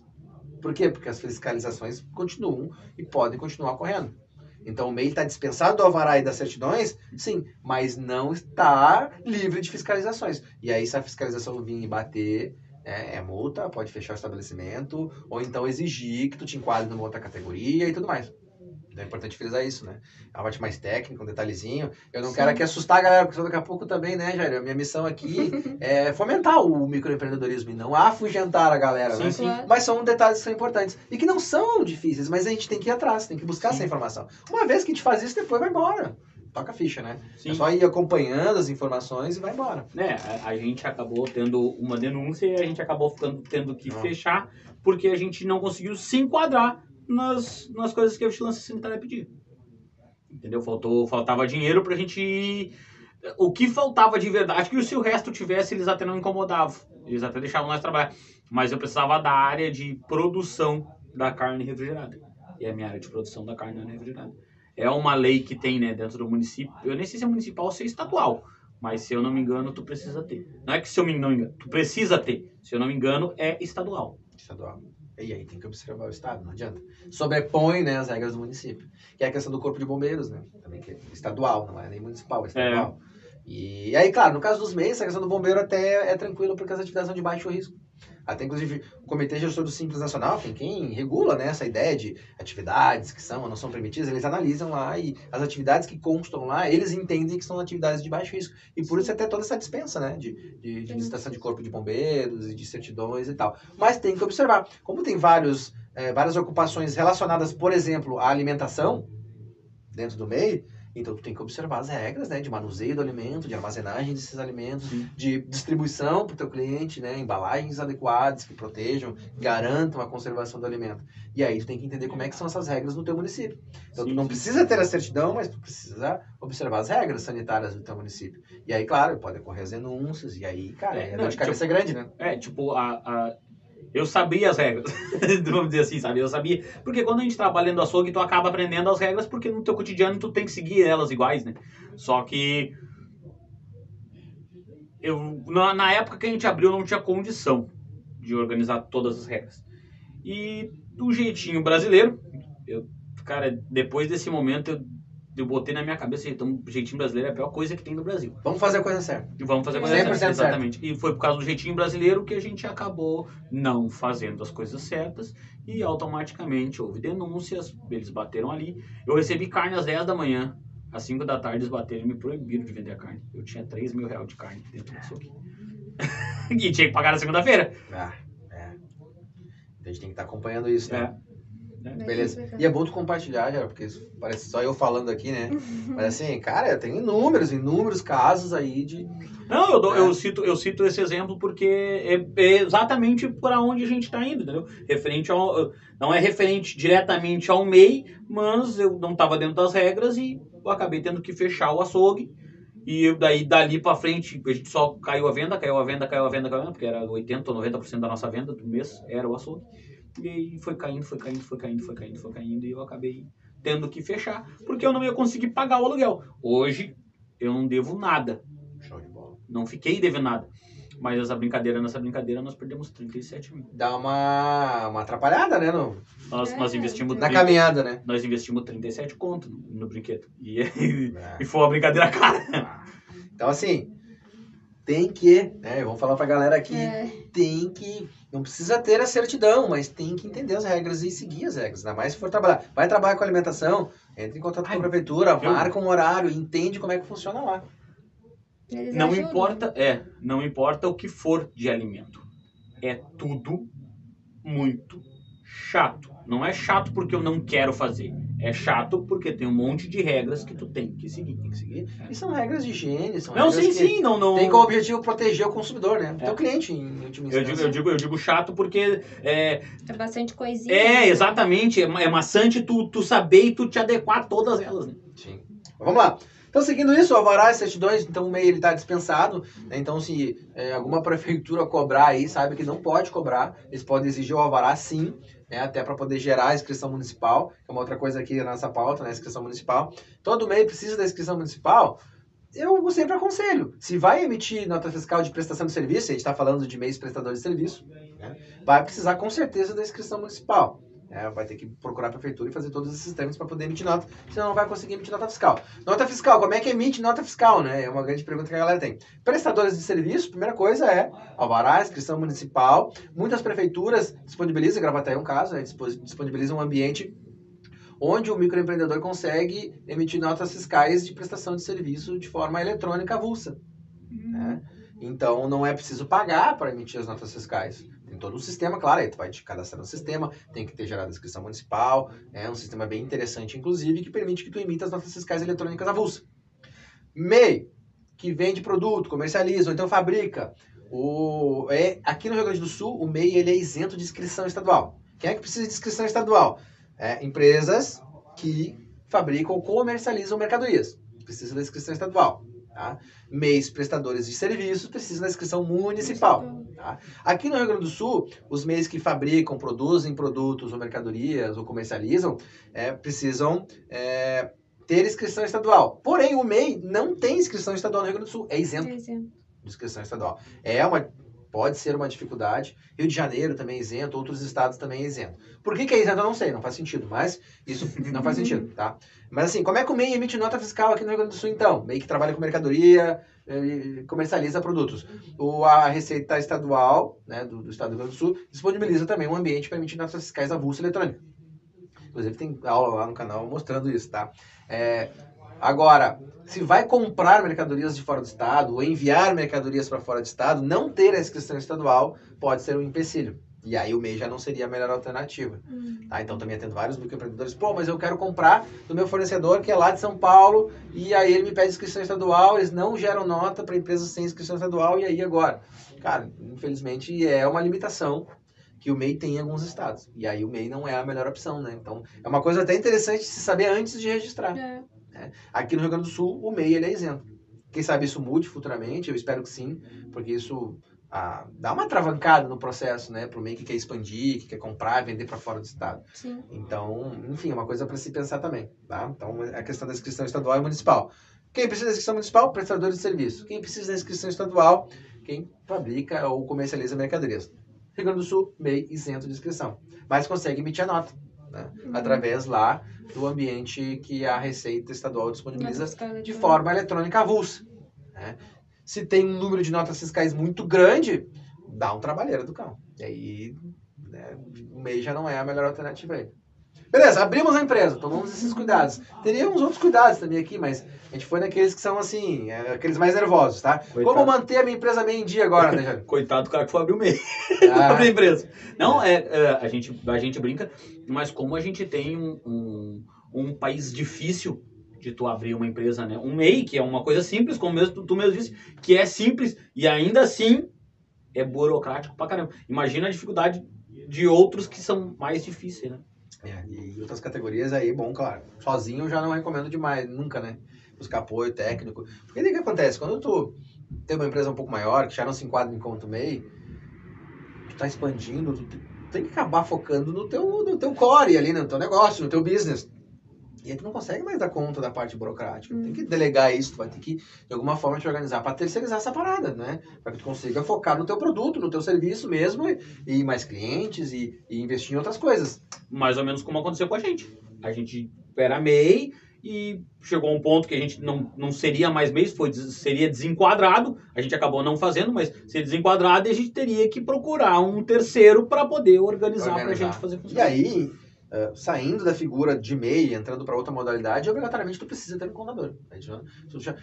Assim, obrigado, obrigado, obrigado não, mas cara, tu vai te atrapalhar. Não recomendo nunca.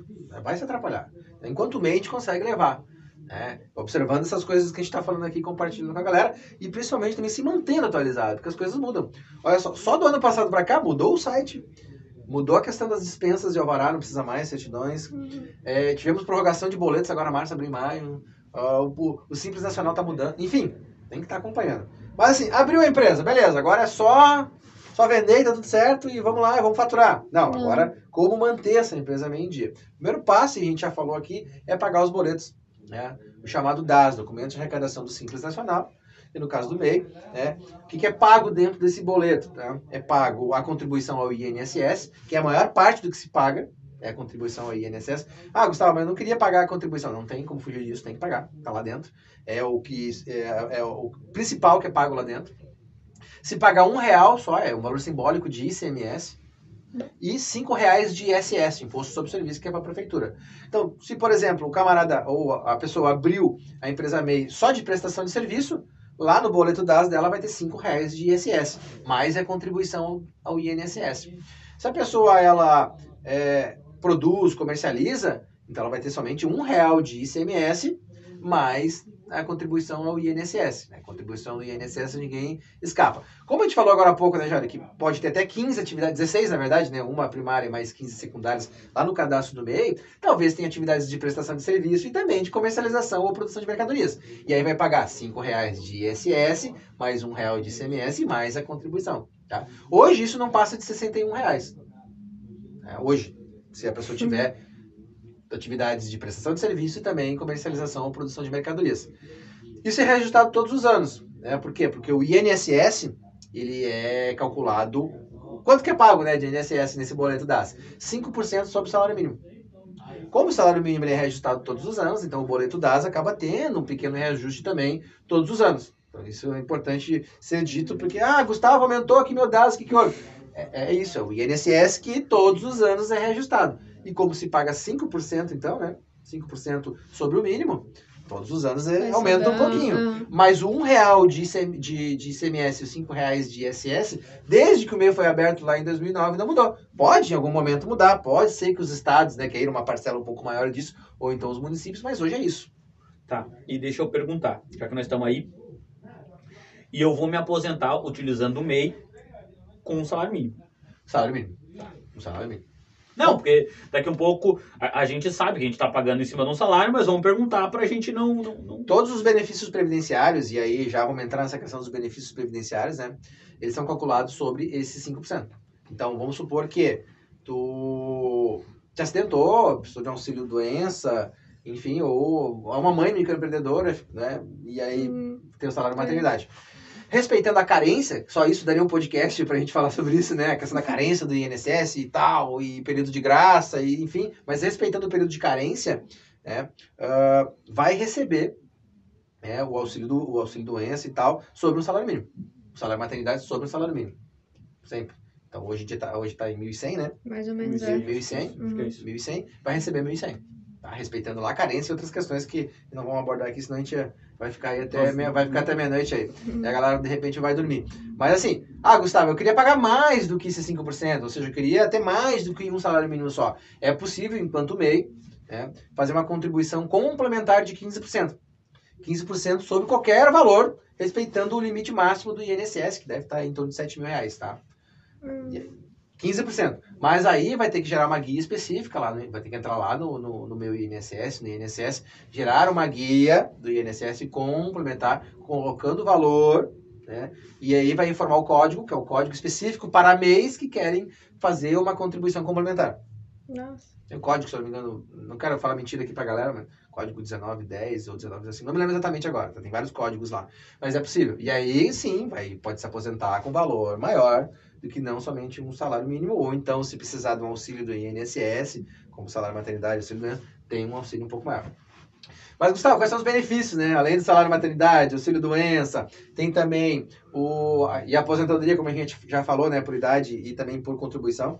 Tem também aí auxílio reclusão, né, ainda semana retrasada, o mês passado, eu atendi uma microempreendedora em que o na verdade, uma, uma pessoa em que o esposo estava recluso, né, estava encarcerado, e a gente fez todo um processo de regularização lá na empresa, é, e ela recebia, em função dele ser MEI, recebia o auxílio reclusão. Hum. É um outro benefício também aí do, do INSS. E também a pensão por morte, né?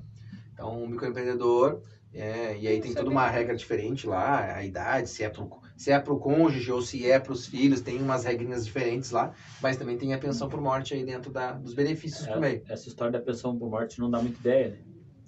Isso não dá muita ideia. Ela é que faz a janta. ela que faz a janta, ela que faz o almoço. Não dá muita É, ideia, não. Ó, vou te dizer, então tem, ó. Tem, mas deixa ela comer primeiro a primeira garfada. É, sempre, né? Sempre, né? Deixa lá, experimenta a primeira aí, amor. Então, tá, feito isso. Pagamento dos dados. Pagamento dos dados todos os meses, ele te permite, então, ter acesso a esses benefícios. Permite estar regular com a tua empresa, permite manter a emissão das tuas notas fiscais, permite que tu é, emita as tuas certidões negativas de débito perante a Receita Federal, perante ao município, perante ao Estado, perante ao INSS. Então, se tu não tá pagando os teus dados, tu, daqui a pouco tu vai comprar com algum fornecedor ou vender para algum cliente, participar de uma licitação, é importante dizer que o MEI pode participar de licitações, né? Tanto na esfera municipal, quanto estadual, até mesmo federal.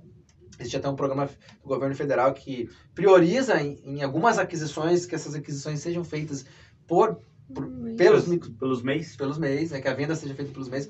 Agora tem que estar com a empresa ok, né? Onde tem uma regularidade.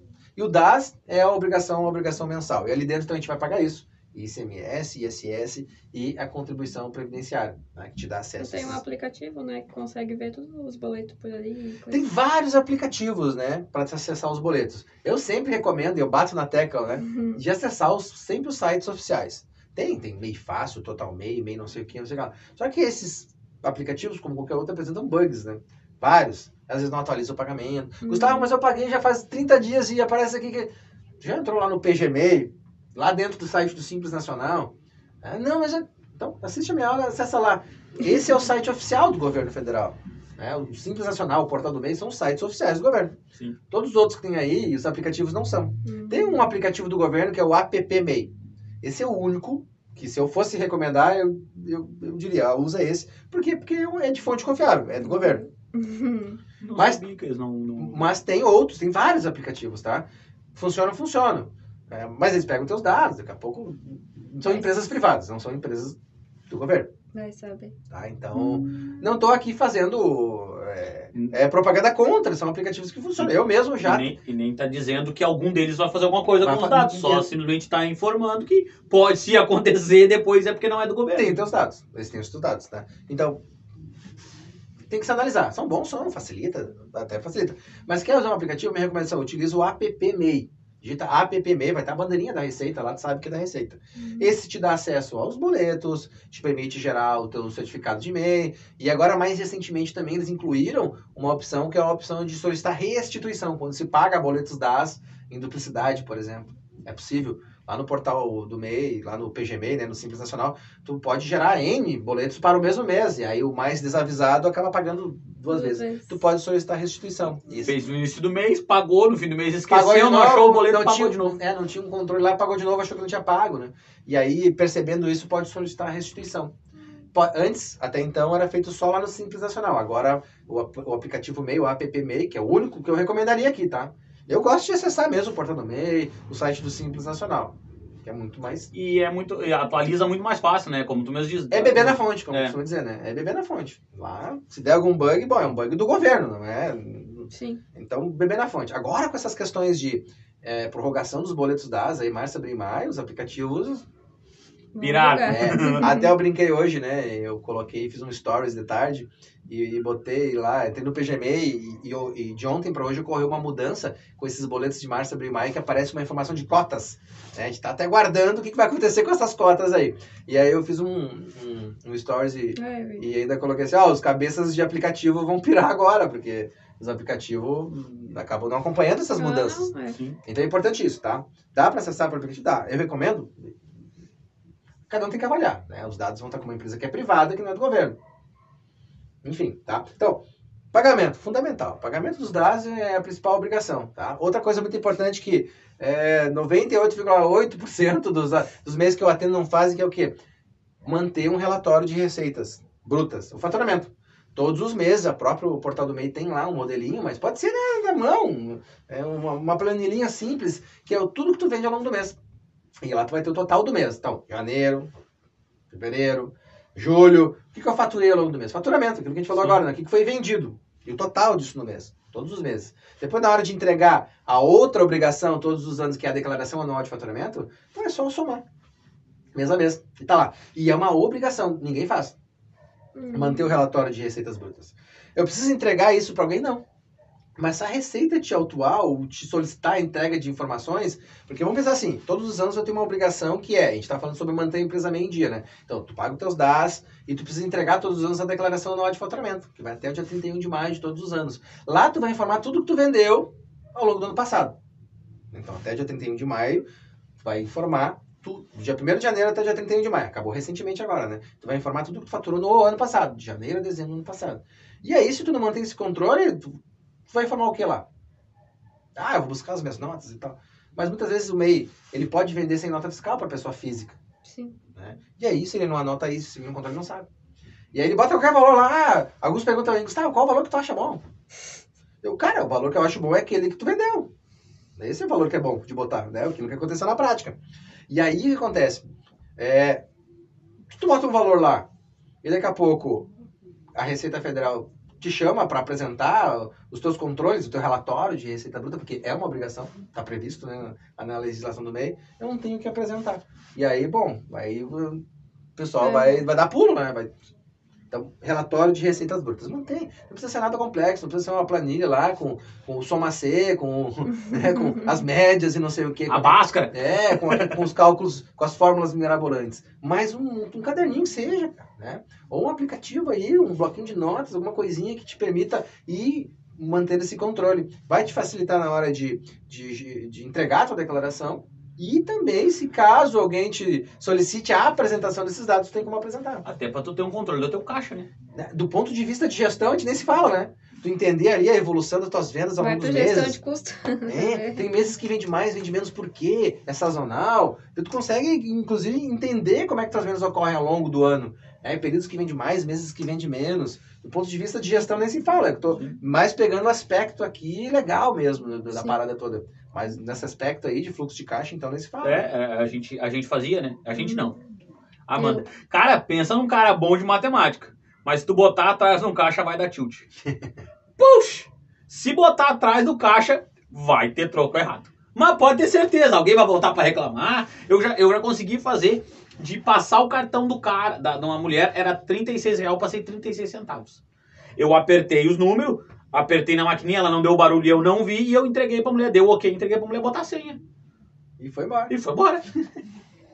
Ela não achou, não achou nada anormal. É. Não, depois não, não era Eu uma vizinha, era uma conhecida, é uma conhecida, e ela não se importou da gente ir lá, né? Daí a, gente foi, a Amanda foi lá e cobrou dela, no caso.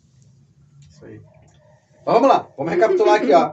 Eu, eu, eu, eu tava rindo, porque toda vez que tu fala, ó, é o DAS, aí tu, tu lembra de alguma coisa, e tu não consegue pular pro próximo tópico. Não, não. Eu acho que tu já tentou umas três vezes e não É. conseguiu pular pro próximo tópico. Mas É é, é- eu sofro desse mal, eu falo, e a minha esposa também fala, "Ah, tu, tu vai no detalhe, tu repete e tal. Cara, mas é que, por mais que a gente repete, e repete, e repete, Não entendem. né? Então, assim, vamos lá. Recapitulando, DAS, man, manter a empresa meio dia, pago o teu DAS mensal. Gustavo, abri o meu, a minha empresa hoje, quando é que eu pago o primeiro DAS? São tudo perguntas que eu recebo, tá? No mês seguinte. Então, abri a minha empresa bem em julho, né? O período de apuração que a gente chama é o mês de julho, porém o vencimento desse DAS de julho vence no mês seguinte. Ou seja, vai vencer lá no dia 20 de agosto. É sempre no dia 20 do mês seguinte. É, ou no próximo dia útil. Às vezes o dia 20 cai num feriado ou no final de semana, vai ficar para o próximo dia útil. É pós-pago. É, é, É pós-pago. assim. É pós... Não, pra ficar simples e fácil de explicar, é pós-pago. Isso aí. Tu- É que nem conta de telefone. Usa e paga E depois. paga depois, tá? Então, abrir agora. Eu sempre vou estar pagando o- este mês no mês seguinte. Tá? É sempre assim que funciona, beleza? Então, pagou o DAS. Tá mantendo o teu relatório de receitas ali, tudo tá vendendo. Vai entregar todos os anos a tua declaração anual de faturamento, do dia 1 de janeiro até dia 31 de maio. Notas fiscais. Se o teu cliente é pessoa jurídica, vai ter que emitir nota fiscal, até porque ele não vai comprar contigo. né? Existe lá na legislação que diz que se o teu cliente é pessoa jurídica emitir nota fiscal de entrada, tu não precisa emitir. Mas ninguém faz isso, né? Pô, eu sou, Uhum. eu sou pessoa jurídica, eu vou comprar de ti que é uma pessoa jurídica. Eu quero nota, pô.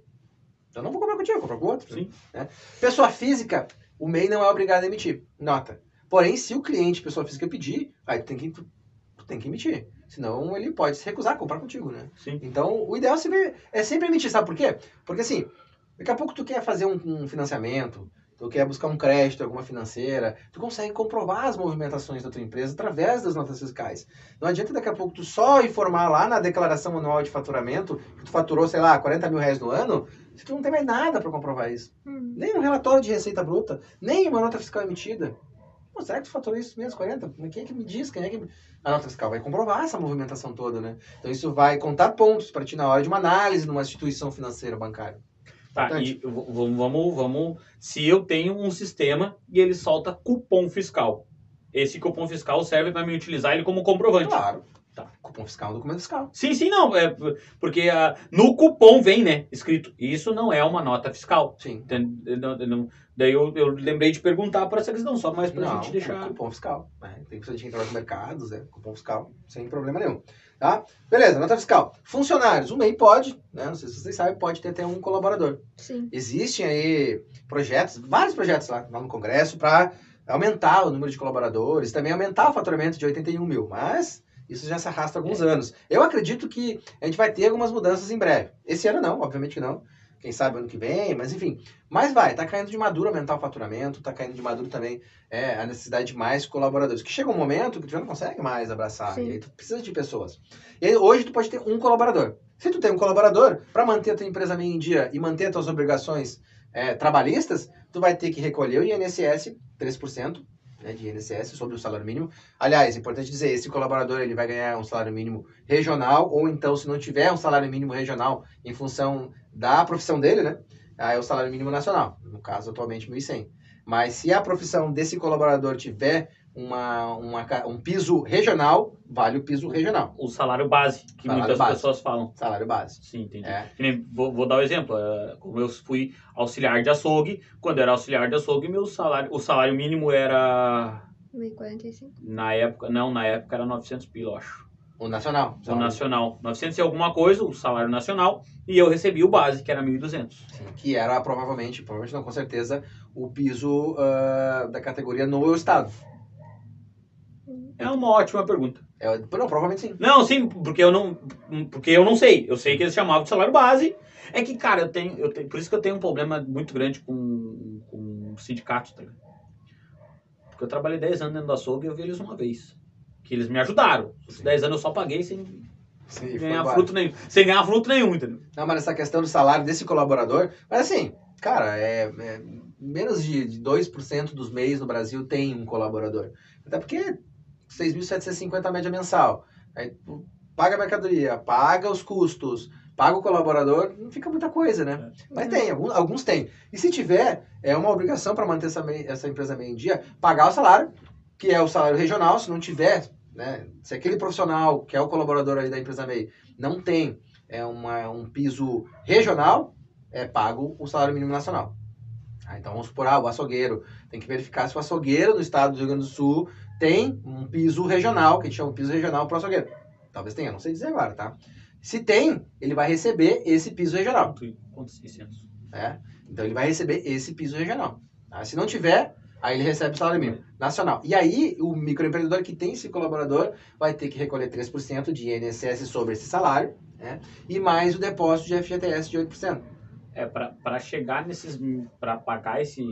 Contratar esse cara e pagar esses 1.600 reais, ele tem que vender 80 mil no mês. De carne.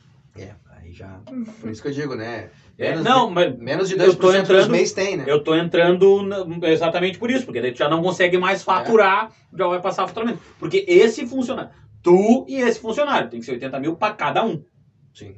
Cada funcionário, cada funcionário dentro de um açougue, ele tem que vender 80 mil pra se pagar, cada açougueiro. Ao longo do ano? Ou do mês? Ao longo do mês. Do mês. Ao longo do mês. É, pra, ele pagar o que, pra ele pagar o que ele, o que ele custa ao longo do mês, tem que, tem que pagar 80 mil. Beleza, então vamos lá. Então, tem funcionário, 3% de INSS e 8% de FGTS.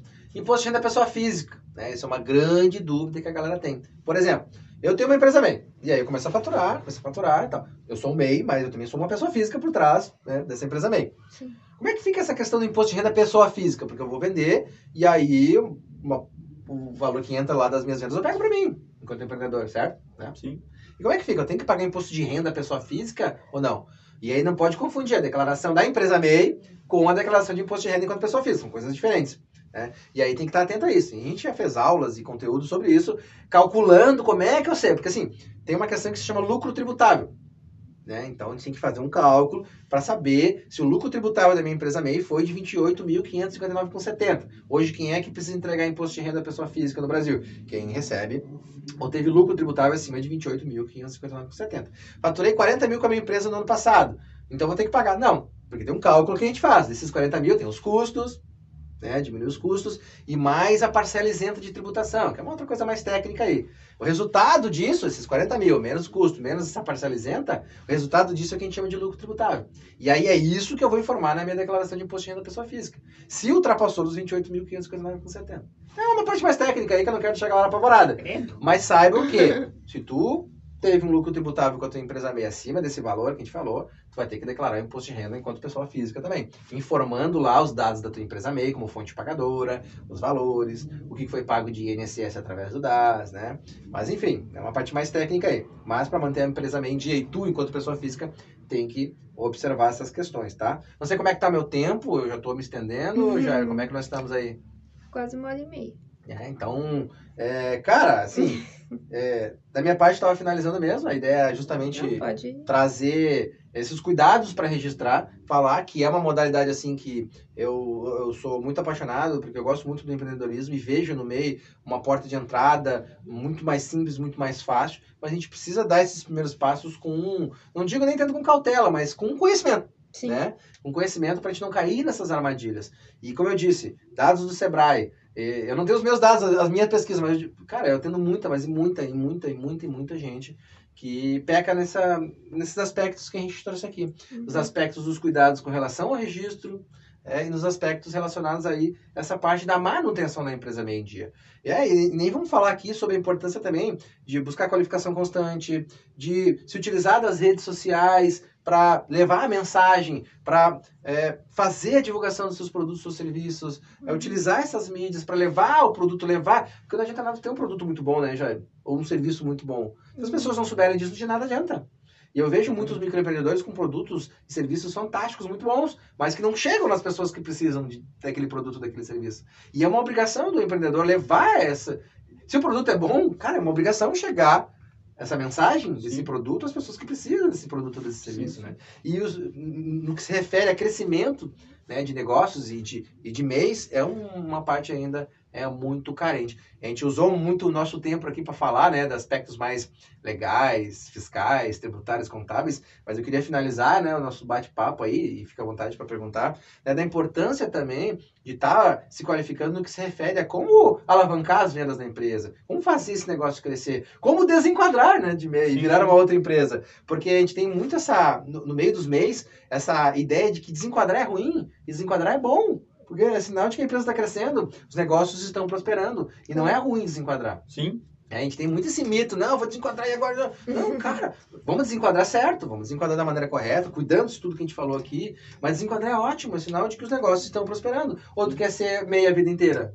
Não, vamos crescer, vamos para cima. Claro, É. saiba que tu vai ter que fazer alguns cálculos, a tributação é diferente, tu vai precisar de um profissional contábil, né? Tu vai ter outras obrigações que tu não tinha enquanto MEI. Mas se o negócio está crescendo, o céu é o limite, né? Como a gente costuma Sim, sim. dizer. Então, assim, focar também é, é, nessas questões de crescimento de negócio, porque senão o negócio não vai para frente. É, e principalmente eu vejo assim, focar na divulgação do teu produto ou serviço, fazer com que as pessoas conheçam o teu produto, com parcerias locais, é, com, com anúncios no Instagram, Facebook, no YouTube, onde quer que seja, no Google, é, é, ter um perfil no Instagram, trabalhar esse perfil do Instagram, fazer os teus conteúdos no YouTube, cara, levar a mensagem do teu produto, do teu serviço para as pessoas que precisam do teu produto, do teu serviço, né? Quando a gente tinha o mercado, o fim de semana que eu fazia algum, alguma publicação, que eu gostava bastante, eu sempre gostei muito dessa parte de marketing, e eu- quando eu fazia uma publicação no Facebook, a minha venda dobrava. E não é à toa. Dobrava, dobrava. E, e coisa simples. Ah, dá uma olhada na carne, vem aí, chega, vamos conhecer, vamos, entendeu? Nem, e normalmente eu não dava preço, né? Nunca dei, nunca dei preço, sim, pro pessoal. E que normalmente é o que chama o pessoal, né? Sim. E eu acabava chamando pela qualidade, não pelo preço. E assim, microempreendedores de Gravataí, né? Estamos em Gravataí, mas serve pro Brasil inteiro. Claro. Eu não sei qual é o teu produto ou teu serviço, mas tu pode estar divulgando o teu produto ou teu serviço, se tu atende localmente, aí no teu bairro. Tu pode estar divulgando o teu produto e, e, assim, investindo muito pouco, né, Jair? A gente tem aí é, os anúncios, quem não viu os anúncios, né? Lá no Instagram, no, no Facebook, alguns gostam, outros não gostam, mas as pessoas estão fazendo aqueles anúncios lá porque dá resultado Sim. Claro. né? Não é só o Zuckerberg ganhando dinheiro lá, é porque dá resultado. Então a gente tem que começar a entender como é que eu faço essa parada aí, como é que eu faço esses anúncios aí, né? E nós, né, inclusive damos esse suporte também para o microempreendedor que quer começar a entender, fazer os seus primeiros anúncios na internet, como é que se cria uma conta de, de, de negócios para poder anunciar, quais são as estratégias para se anunciar. Então a gente também está ajudando vários microempreendedores nesse aspecto de não só a questão fiscal, tributária e contábil, mas também, cara, como é que eu consigo, então, divulgar o meu produto? Como é que eu consigo trabalhar o meu Instagram? Como é que eu consigo é, fazer o meu anúncio, um anúncio bom, que realmente vai gerar negócios lá no meu Instagram, lá no meu Facebook, ou então lá na pesquisa do Google, ou também até mesmo no YouTube, né? Então, a gente vem trabalhando também bastante nesse aspecto de crescimento de negócios para pequenos empreendedores. E qual é o Instagram para falar com o nosso amigo Gustavo? Então, já para nós correr nessa parte aí. Maravilha! O meu Instagram é o arroba underline master underline mei. Ah, então, mas se for lá na pesquisa do, do Instagram, né, na barrinha de Aham. pesquisa lá, né, na lupinha, Master Mei vai aparecer lá. É, então a gente tem conteúdo é, praticamente todos os dias. A gente está sempre abrindo um box de perguntas. Dá para chamar lá no direct também, a gente responde. Às vezes a gente pode demorar um pouco mais, né? Tem outras, outras demandas aí. É a forma aí mais rápida, né, de entrar em contato e a gente já ter primeiro contato. Quem sabe eu ajudar aí com alguma dúvida ou até mesmo é, a gente ter, bater um papo numa consultoria ou até mesmo ajudar nesses aspectos aí legais, tributários, fiscais e também de crescimento de negócio, que é algo que a gente vem focando bastante por entender que não basta nada tu cuidar da parte fiscal, né, Sim. burocrática, se o meu negócio não deslanche, se o meu negócio não cresce. Não a gente vem- não. Focando bastante também nesses aspectos, né. E, e no YouTube, onde é que a gente tem essas aulas especiais? No YouTube, eu sei que tu vai linkar pra gente aí na descrição depois, né, vai sempre deixar vamos, linkado pra vamos, nós. vamos. Mas tu, cara, hoje se tu entrar lá, depois que o canal começa a pegar uma atração, né? A gente tá aí com mais de, de 30 e tantos mil inscritos já, o canal tá crescendo, né? Bah. E ajudando cada vez mais pessoas. E, mas se tu digitar Gustavo Ribeiro lá na barra de pesquisa, tu vai me achar dos primeiros canais ali, ou Gustavo Ribeiro MEI, os primeiros canais que vão aparecer ali é, é o meu, é, e aí lá no YouTube a gente tá como Gustavo Ribeiro mesmo, e no Instagram é Master MEI, é em função da nossa comunidade, comunidade Master MEI, onde a gente tem um treinamento completo, desde o registro até o desenquadramento, ajudando em todos esses aspectos aqui, com acesso às nossas lives também semanais, né? Não sei se, se tu sabe, Jair, e a galera, a gente faz toda segunda-feira, às 8 horas, uma aula ao vivo, né, no YouTube. A aula aí tem em torno de 40 minutos, 50 minutos, às vezes uma hora, às vezes um pouquinho mais, onde a gente compartilha com detalhes tudo isso que a gente veio falar pra galera lá, né? E essas lives, elas ficam no ar durante sete dias. Então, durante sete dias, pode ver, ver de novo, assistir, reassistir. Depois elas saem do ar e vão para nossa comunidade, comunidade Mastermake. Lá dentro a gente tem o acesso a todas as lives, já foram mais de 20 lives, né? Então, só de live a gente tem uma- mais de 20 horas de conteúdo, no detalhe do detalhe mesmo. E, além disso, a gente tem o curso Meio Raiz, lá dentro da nossa comunidade. Então, a comunidade, ela se baseia em três, em três frentes, né? A gente tem a- o acesso livre às lives semanais, então toda semana tem uma- um novo conteúdo lá. A gente tem o curso Meio Raiz, que daí é mais focado, né, direto a ponto, aulas de 5 a 10 minutos, mostrando passo a passo clique a clique lá no portal do MEI, lá no Simples Nacional, todo esse processo desde o registro até o desenquadramento, se for necessário. É, é o curso Meio Raiz e mais o acesso à comunidade lá, a nossa nosso grupo dentro do Facebook, que é lá realmente tem conteúdos mais exclusivos para quem está na comunidade. Nós temos também é, é onde eu costumo dizer que eu pego na mão do microempreendedor lá. Ah, Gustavo, na minha prefeitura, que é aqui no Acre, na cidadezinha, não sei o quê, cara, a gente entra lá em contato junto com aquele empreendedor lá naquela prefeitura para entender como é que o cara vai gerar a inscrição municipal dele lá. Então é um trabalho bem personalizado mesmo. Isso dentro da comunidade, né? Comunidade Mastermay. Por isso o Instagram, né? É Mastermay. Mas lá no YouTube vai encontrar como Gustavo Ribeiro mesmo. Não deixa de se inscrever no canal, Gustavo Ribeiro, no Chimarrão Podcast. Deixa o like.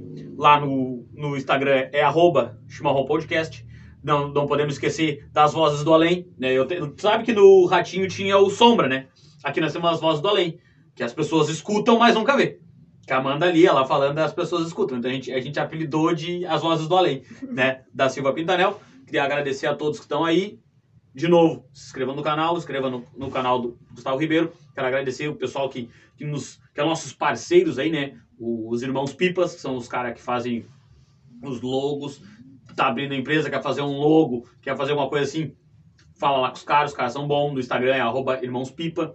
Ah, cachaças do leitão, mas nesse frio é bom tomar um traguinho para dar aquela esquentada, né? E na Web Rádio Sintonia de Gravataí, que é é uma rádio que abre um espaço aí para a comunidade, para as ONGs e as coisas da comunidade, que, que nos dá uma parceria aí. Queria te agradecer, professor Gustavo, por ter vindo, parabenizar de novo pelo trabalho. Como eu disse, ah, é um cara que eu gosto de ouvir falar, um cara que explica bem e não faz com que a aula fique maçante. Entendeu? A gente é, é diferente, dá vontade de tu aprender. E a gente sabe que, pô, se tu parar pra pensar e tu parar pra pegar na ponta do lápis, é um negócio maçante, um negócio difícil. E não, tu faz ficar mais fácil, tu faz ficar mais leve. Queria te agradecer de novo pela presença e deixar aí as portas abertas quando quiser voltar. Vamos ter. Eu vi, eu vi que tem mais coisa aí pra nós fazer um, um- mais uns episódios, então. Eu, eu costumo dizer, eu repetir, né? Eu sofro desse mal, compartilhar muito. E vamos combinar sim, tem muitas outras coisas que a gente pode falar. Daqui a pouco é um, um outro, um outro bate-papo aí, é, estratégias para crescimento aí para os microempreendedores, né? Parabenizar, Jairo, pela, pela iniciativa né, do, do podcast, bacana, trazendo para a galera de Gravataí é, o conhecimento para o povo de Gravataí. Exatamente. Então, muito legal essa iniciativa, né? Para que Gravataí conheça os profissionais e as pessoas que têm uma mensagem para levar, né? Aqui em Gravataí. Então, muito legal mesmo essa essa valorização, né, das pessoas aqui de Gravataí. Eu acho que a nossa cidade aí, eu, como morador de Gravataí, né, também vejo que é preciso é preciso. E a gente tem as plataformas aí, vamos explorar as plataformas, né? E levar essa informação para o povo de Gravataí e, quiçá, mais além. Então, parabéns mesmo pela iniciativa. Da minha, da minha parte, estou sempre à disposição aí. Ajustando as agendas, a gente está sempre disponível. Obrigado. Obrigado, professor. Obrigado a todos que estão nos seguindo aí. E vamos deixar o like, pessoal. Vamos deixar o like, vamos deixar o like.